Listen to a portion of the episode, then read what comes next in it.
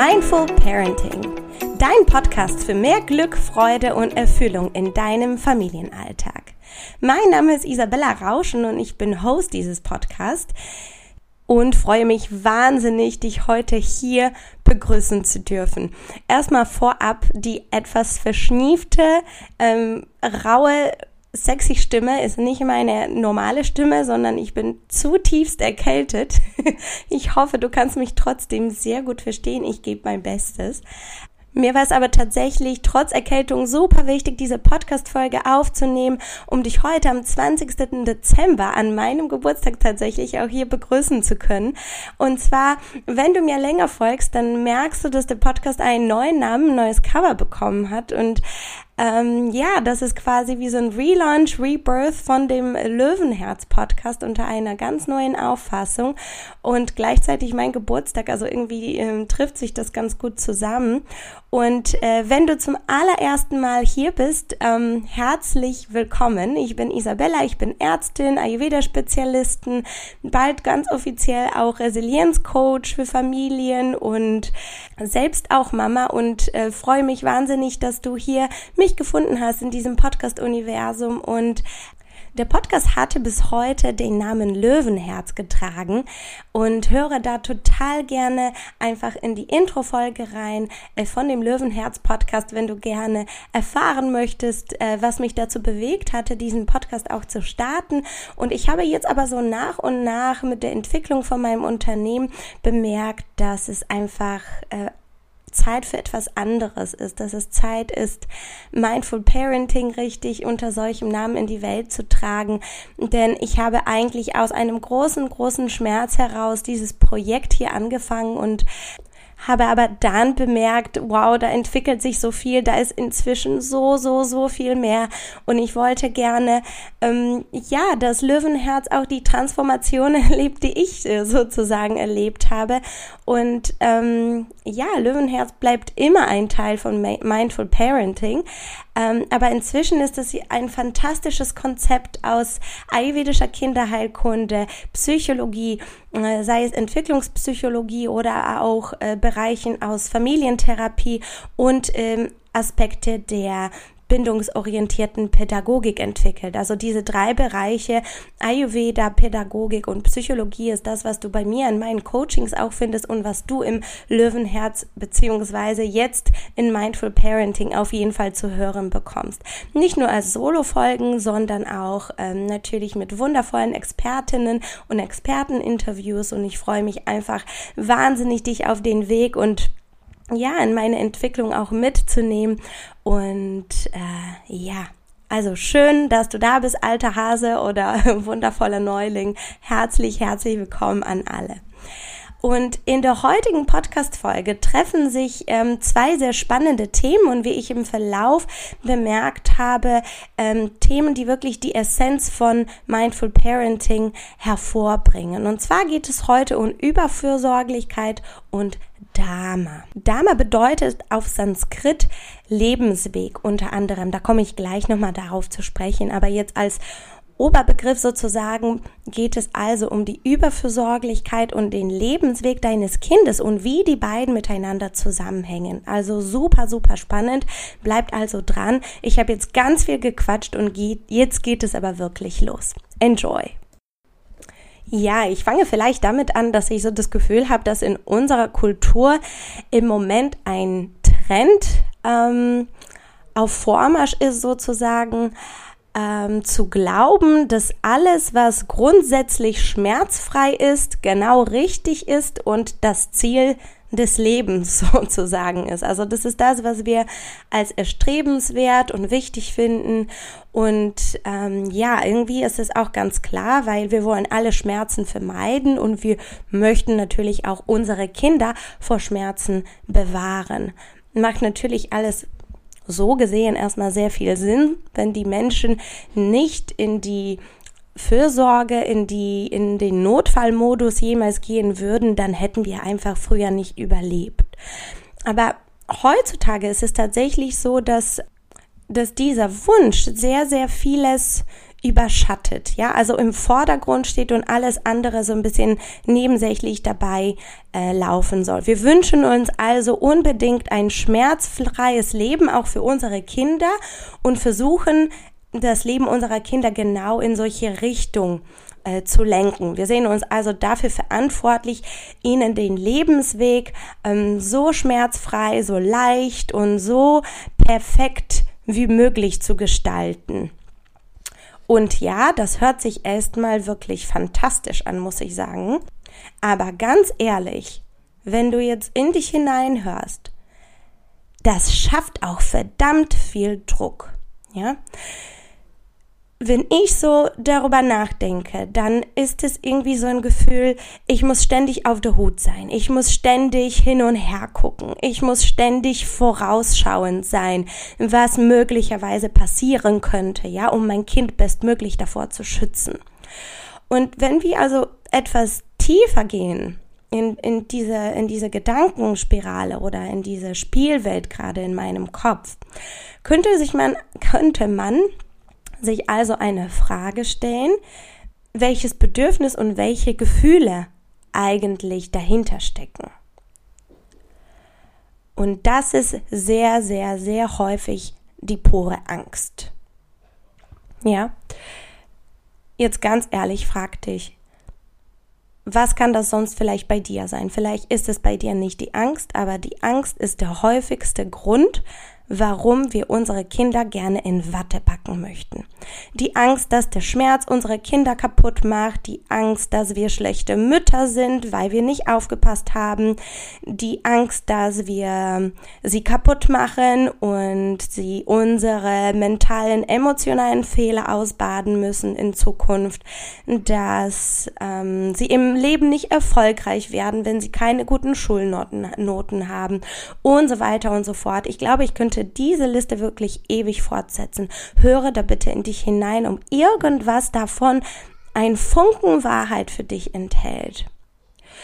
Und wenn wir jetzt aber den Spieß umdrehen und uns in die Welt der Kinder hineinversetzen, ja, wir sind abenteuerlustig, wir sind energiegeladen, wir sind ein richtig kraftvolles Paket an Energie und Lebenslust. Gleichzeitig sind wir natürlich noch unerfahren, klein in Anführungsstrichen, unabhängig. Wir sind von unserer Bezugsperson, von unserer Mutter, von unserem Vater abhängig. Und diese Person, die ist immer dabei und die sagt, kletter bitte nicht auf dieses, auf diesen Baum, der ist so hoch, was wenn du runterfällst. Bitte kletter nicht auf das Dachhäuschen. Das ist viel zu rutschig. Bitte komm runter von der Mauer. Was, wenn du dir den Arm brichst? Was, du wolltest mit dem Max nach Hause laufen? Nein, ich hole dich lieber von der Schule ab. Was, wenn im Bus ähm, jemand euer Taschengeld klaut? Ja, sage ich jetzt ganz banal und etwas überspitzt. Aber zurück zu der eigentlichen Sache. Stell dir also vor, du bist genau dieses Kind was meinst du, wie viel Entdeckerfreude, wie viel Forschergeist in dir übrig bleiben würde, wenn du zwei, drei, vier Jahre lang mehrfach am Tag solche Sätze hörst? Ich mache hier bewusst eine kurze Pause. Ganz, ganz viele solche Aussagen sind unglaublich liebevoll gemeint. Und es geht mir auf keinen Fall darum, dass man eigene Kinder einfach komplett machen lässt und nie auf sie aufpasst und komme was wolle, ist mir egal, es muss selbstständig werden.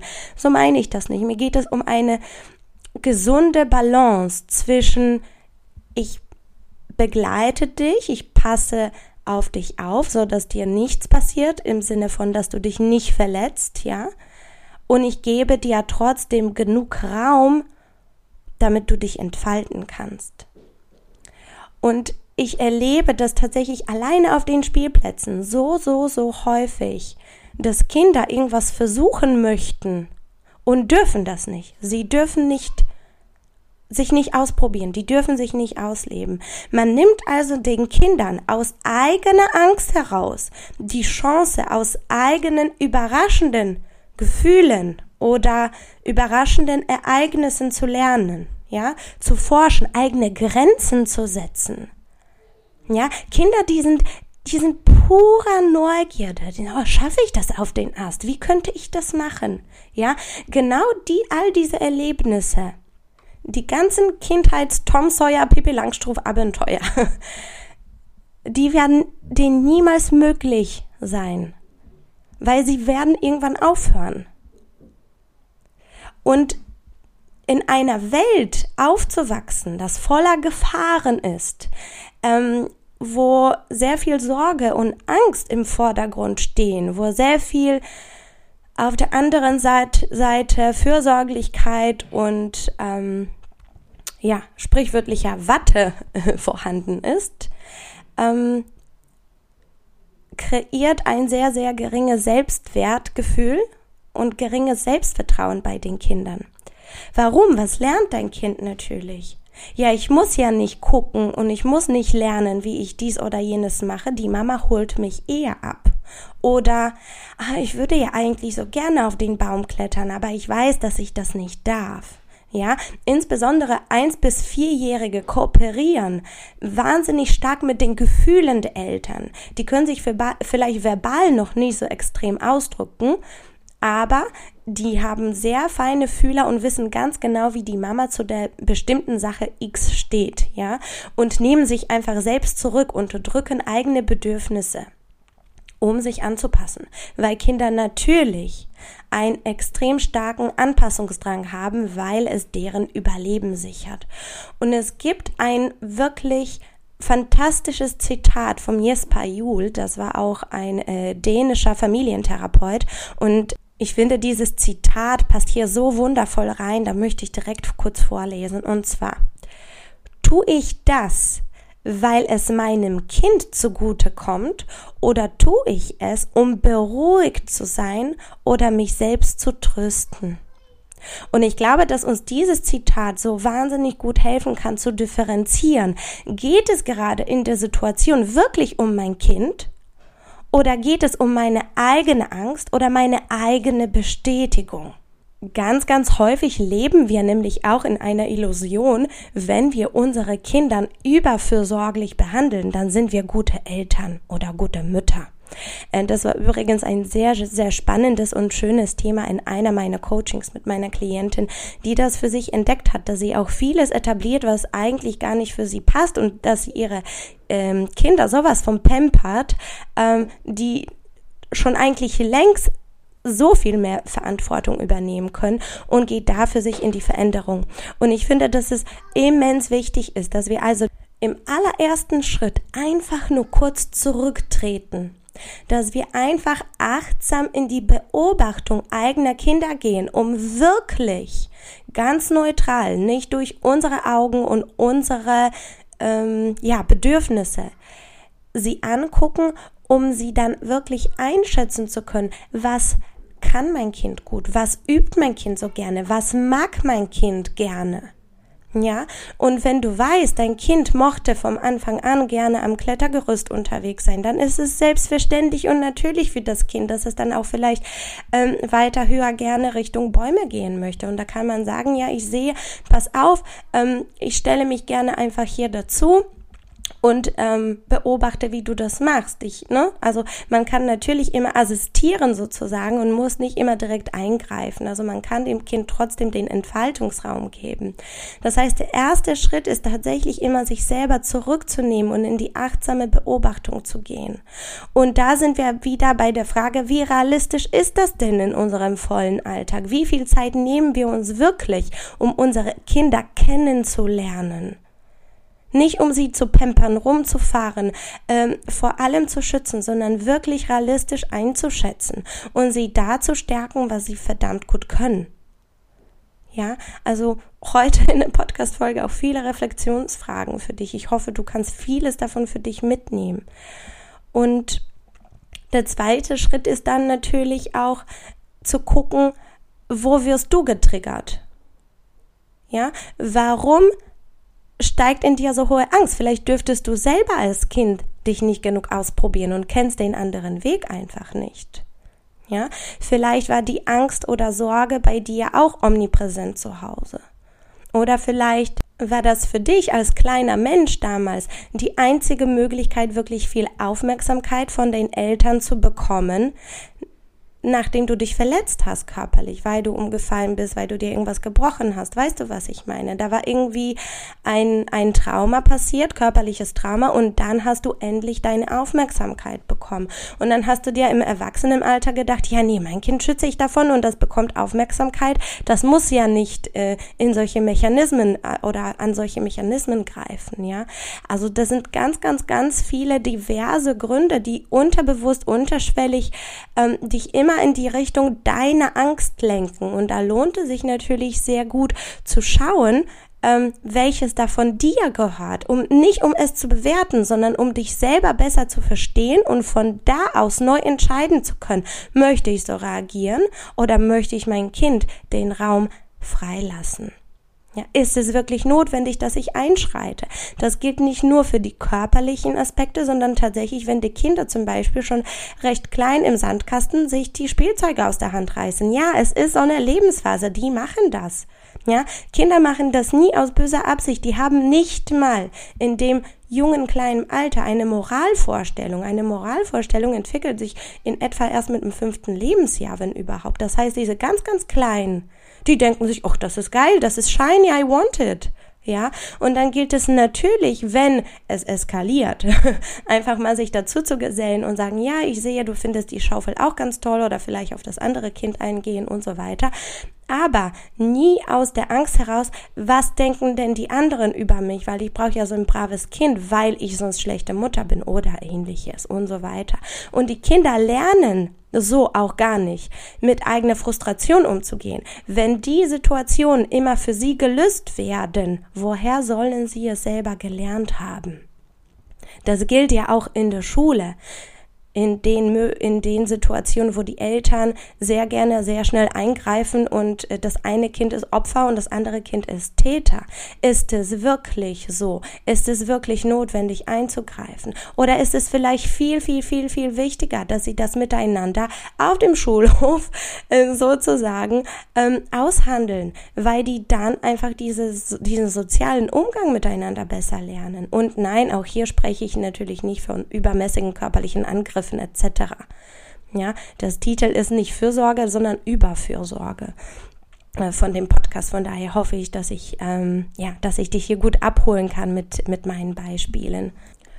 Und natürlich noch ein Aspekt, in dem wir unsere Kinder beobachten und wirklich kennenlernen, ähm, wird sich herauskristallisieren, dass jedes Kind natürlich ein ganz unterschiedliches Risikoverhalten mit sich bringt und Abenteuerlust, ja. Und auch da kann uns der Ayurveda natürlich in dieser Erkenntnis wunderbar unter die Arme greifen.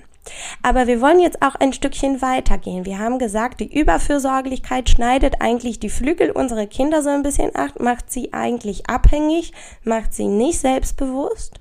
Und was hat das jetzt also mit dem Lebensweg deines Kindes, mit dem Dharma zu tun? Und an dieser Stelle möchte ich total gerne mit dir das teilen, wofür ich losgehe. Ich gehe dafür los, dass jedes Kind in unserer Gesellschaft sich in seinem eigenen Potenzial, seines eigenen Potenzial gemäß entwickeln kann, in voller Gesundheit, körperlich, emotional, seelisch. Und das ist mein Ziel. Deswegen, deswegen mache ich ja äh, Familiencoachings, weil natürlich das Kind nicht als separates Mitglied der Familie betrachtet werden kann. Und diesem Kind kann das aber natürlich nur dann gelingen, wenn ihm das die Entfaltungsmöglichkeiten gegeben werden und nicht abgeschnitten werden, indem wir den Kindern die Erfahrungen, die sie brauchen, wegklauen sozusagen oder aus dem Weg räumen. Und wenn du jetzt an dein Leben zurückblickst, an die Momente, die wirklich schwer waren, die wirklich scheiße schwer waren, frage dich, wie stark hat dich das denn eigentlich gemacht? Und was Positives ist eigentlich daraus entstanden? Welche gute Sache, welche Seite von dir dürfte durch diese schwere Erfahrung wachsen? Wie bist du durch den Schmerz gegangen, so dass du heute hier bist? Und jetzt stell dir mal vor, dein Kind kann so eine Erfahrung, so einen Schmerz niemals durchmachen. Wenn wir immer in unserer besten Comfortzone leben, haben wir nicht den Antrieb, uns nach vorne zu bewegen. Wir haben nicht den Antrieb zu wachsen, weil alles ist ja fantastisch, so wie es ist. Das heißt, das Leben, das Universum, wenn wir also ein bisschen spiritueller werden wollen, und das liebe ich übrigens am Ayurveda, gibt uns immer genau diese Aufgaben auf dem Weg, die wir meiner Meinung nach bewältigen müssen, um die Person zu werden, die wir bereit sind. Und das glaube ich, und das ist ein Gedanke, der mir wahnsinnig hilft, gelassener mit meinem eigenen Kind umzugehen. Ich denke mir, das, was er auf seinem Lebensweg an Mist, an Kacke, an schwierigen Situationen erleben wird, ist genau das, was er braucht, um zu seiner wahren Essenz zu finden und sich in seinem Sein entfalten zu können. Und ich bin dafür da, um ihm abzufangen, um zu sagen, da musst du nicht alleine hin, aber gehen muss er trotzdem. Ja, ich kann sagen, ich gebe dir Werkzeuge, wie dein Weg ein bisschen leichter werden kann, aber gehen musst du ihn ja trotzdem. Was, was bleibt uns sonst übrig? Ja, da können wir alle direkt im Bett bleiben. Und Dharma, also die Lebensbestimmung, der Lebensweg deines Kindes, ist das Zentrum meiner Arbeit. Und das, wie du dein Kind dahin bringst, das ist ein richtig cooles Spiel, das wir miteinander spielen können. Ja. Und ich möchte dir an dieser Stelle einfach auch ein bisschen Entlastung schenken. Du bist eine wundervolle Mutter, wenn du dein Kind nicht permanent schützen willst. Du bist eine wundervolle Mutter, wenn dein Kind vom Baum runterfällt und sich ein Bein bricht weil dein Kind nämlich lernen will, okay, ja, ich habe mich vielleicht überschätzt, ja. Das heißt, das Kind lernt eigene Grenzen äh, kennen. Das Kind lernt, wie ein Schmerz sich anfühlt. Das Kind macht eine Erfahrung von einem Krankenhaus. Natürlich ist das nicht schön, ja. Ich meine nicht, dass alle Kinder runterfallen sollen und sich was brechen sollen. Aber das ist einfach eine beispielhafte Erfahrung, die im Alltag mit Kindern passieren kann. Ja, und dann ist es wunderbar, wenn das Kind weiß, ich habe jemand, ich habe ein geborgenes Umfeld, ich bin sicher da, wo ich bin. Und wenn mir sowas passiert, dann bin ich nicht alleine. Und dafür bist du immer die beste Mutter für dein Kind, die es nur haben kann. Indem du dein Kind durch schwere Erfahrungen, durch den Schmerz, der so unendlich wichtig für unser Wachstum, unser Wachstum ist also und ein unzent untrennlicher Bestandteil des Lebens ist. Es gibt kein Leben ohne Schmerz. Und ganz ehrlich, diese Illusion von der Schmerzfreiheit begegnet uns bereits oft in der Geburtshilfe schon, beziehungsweise bei der Geburt. Also ich erlebe da auch eine sehr, sehr große Spaltung. Entweder muss eine Geburt ein Notfall sein quasi, ja, oder es muss all in Zen in einem Pool äh, zu Hause quasi in, in Wellen treibend und mit Lächeln im Gesicht stattfinden. Ganz ehrlich, eine Geburt ist scheiß schmerzhaft. Eine Geburt ist eine Grenzerfahrung, ist und bleibt so. Und das macht es so unvergesslich, diese Erfahrung. Und das gehört dazu. Und es ist natürlich voll cool und in Ordnung, wenn du wenig Schmerzen hattest oder keine Schmerzen hattest. Und es ist genauso voll in Ordnung, wenn du gelitten hast. Ja, ich war auch froh, als es vorbei war, obwohl meine Geburt wirklich total wunderschön war im Nachhinein. Aber es war trotzdem sehr, sehr, sehr verdammt schmerzhaft. Und dann denkt sich die Natur auch immer was Gutes dabei. Nur wir Menschen sind so arrogant geworden, dass wir meinen, wir wissen es besser. Jetzt bin ich ein bisschen abgeschweift. Aber was ich nur sagen wollte, das Leben beginnt quasi schon für uns mit einer Erfahrung, wo wir uns ja auch durch das Geburtskanal auch durchwursteln müssen. Ja, wir machen da ja auch mit. Babys werden da auch leider sehr häufig bei vergessen. Das heißt, wir, wir gehen also schon unseren ersten Weg im Leben quasi durch diese schmerzha schmerzhafte Erfahrung hindurch und wie wunderschön und magisch ist das bitteschön. Und ja, ich möchte auch, dass mein Sohn es so schön und so leicht wie möglich in seinem Leben hat. Ich möchte, dass der sich seinem Dharma gemäß, also seiner Lebensbestimmung gemäß entwickeln kann. Aber ich werde ihn nicht in Watte packen, weil ich ihm sonst alles Mögliche an Lebenserfahrung wegnehmen würde. Und die braucht er, um sich selbst zu werden, um selbstbewusst zu werden. Und mit diesen Worten lasse ich dich heute am 20. Dezember in diese wundervolle neue und letzte Vorweihnachtswoche starten. Ich bin super gespannt, wie diese Folge mit dir resoniert hat, ob sie mit dir resoniert hat, ähm, was du für dich mitnimmst. Hinterlasse mir bitte unheimlich gerne über Instagram deine Gedanken.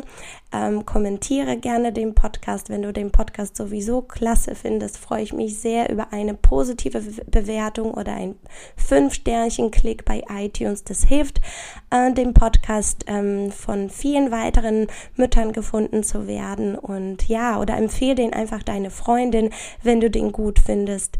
Ich freue mich wahnsinnig, wirklich, wenn wir in Kontakt kommen würden. Das ist ja sonst manchmal so eine bisschen Einbahnstraße, dass ich hier was anspreche und nie so richtig weiß, welche Ohren auf den Podcast stößen. Äh, von daher melde dich wirklich super gerne bei mir. Ich hoffe, du konntest mich trotz meiner nasalen Stimme sehr gut verstehen. Und äh, ja, vielen herzlichen Dank, dass du da bist. Vielen herzlichen Dank für deine Zeit und hab eine wunder, wundervolle Weihnachtszeit und einen wirklich sehr guten Rutsch im kleinen oder großen, ähm, in der kleinen oder großen Gemeinschaft ins neue Jahr. Und lass es dir gut gehen, pass gut auf dich auf und äh, wir hören uns einfach im neuen Jahr, im Januar 2022. Ich freue mich schon drauf und bis bald, deine Isa.